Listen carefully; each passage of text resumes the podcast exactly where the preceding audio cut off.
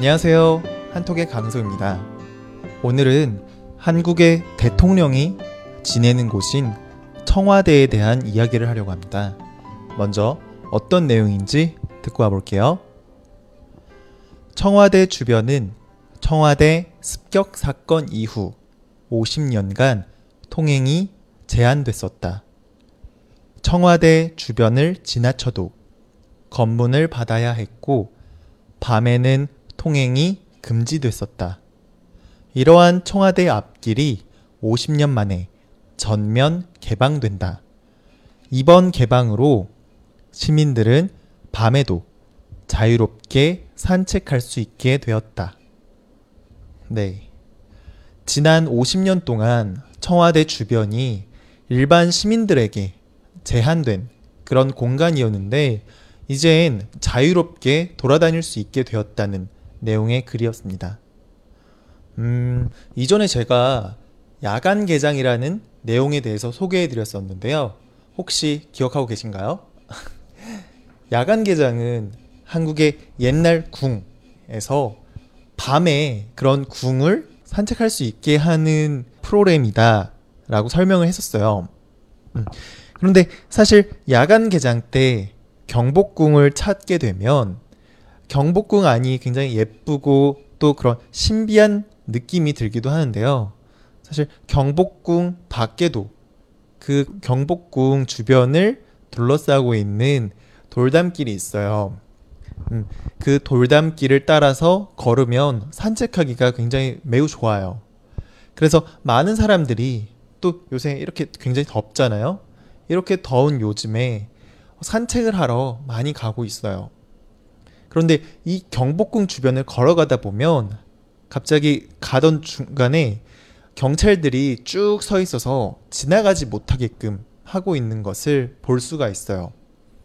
그게 왜 그런 것이냐 하면 사실 경복궁 뒤로 바로 청와대가 있거든요. 그래서 청와대가 근처에 있으니까 밤에는 일반 사람들이 지나가지 못하게끔 막는 거예요. 청와대 앞에 있는 그 길을 못 이용하는 거예요. 그래서 산책을 하다가 그렇게 딱 막아버리고 그러면 다시 돌아가거나 그래야 되거든요.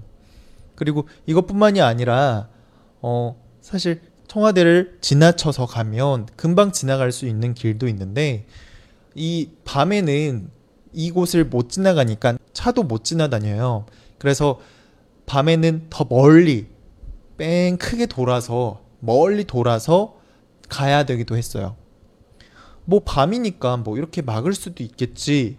청와대 주변이니까 뭐 그럴 수도 있지 않을까? 라고도 생각할 수 있겠는데요.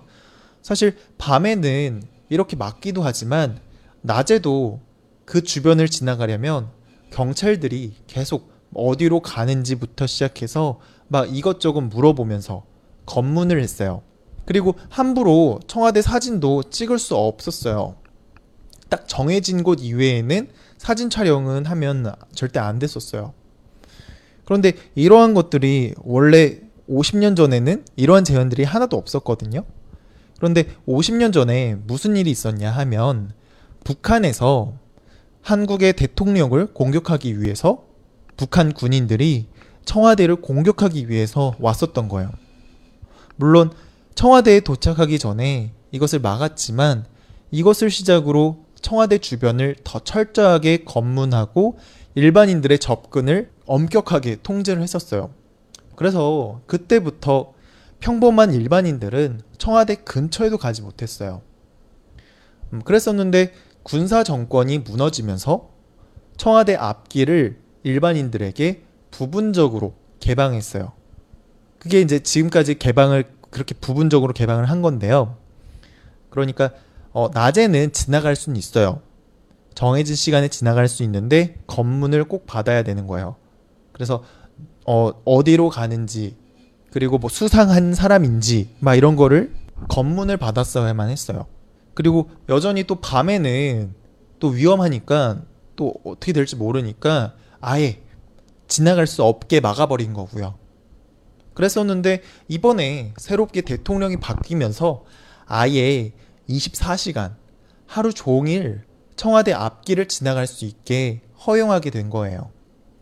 막 그전에는 딱딱한 표정으로 검문을 하는 경찰이 와가지고 이게 수상한 사람인지 아닌지 막 확인을 하고 그랬었는데 이제는 그러지 않고 안녕하세요 라고 친근하게 인사를 건넨다고 해요.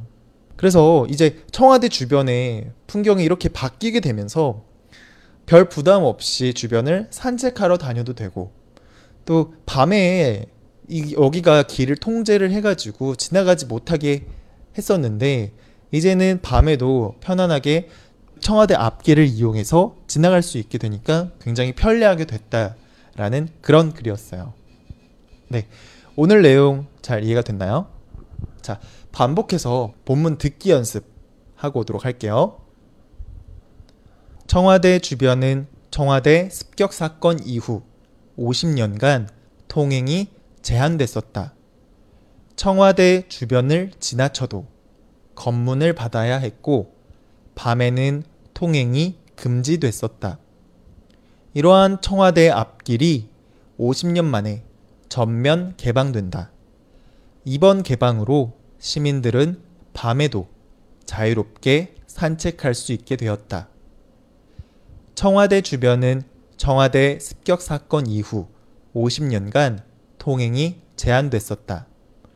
청와대 주변을 지나쳐도 검문을 받아야 했고 밤에는 통행이 금지됐었다.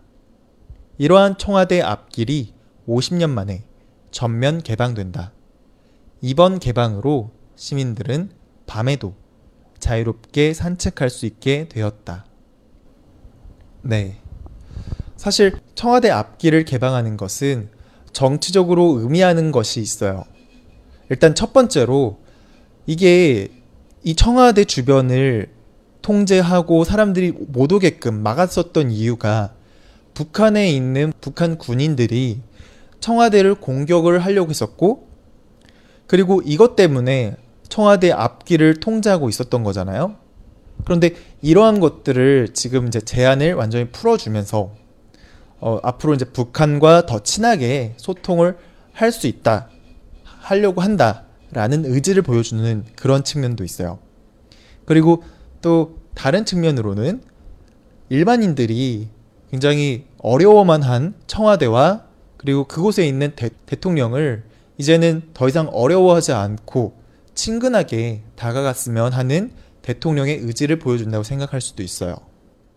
여하튼 그러한 것을 다 떠나서 한국에 와가지고 경복궁 야간 개장까지 봤다면 그 돌담길 주변도 한번 돌아보면서 살펴보면 좋을 것 같다는 생각 드네요. 네, 오늘은 여기까지 진행하도록 하겠습니다. 저는 또 내일 찾아뵙도록 할게요.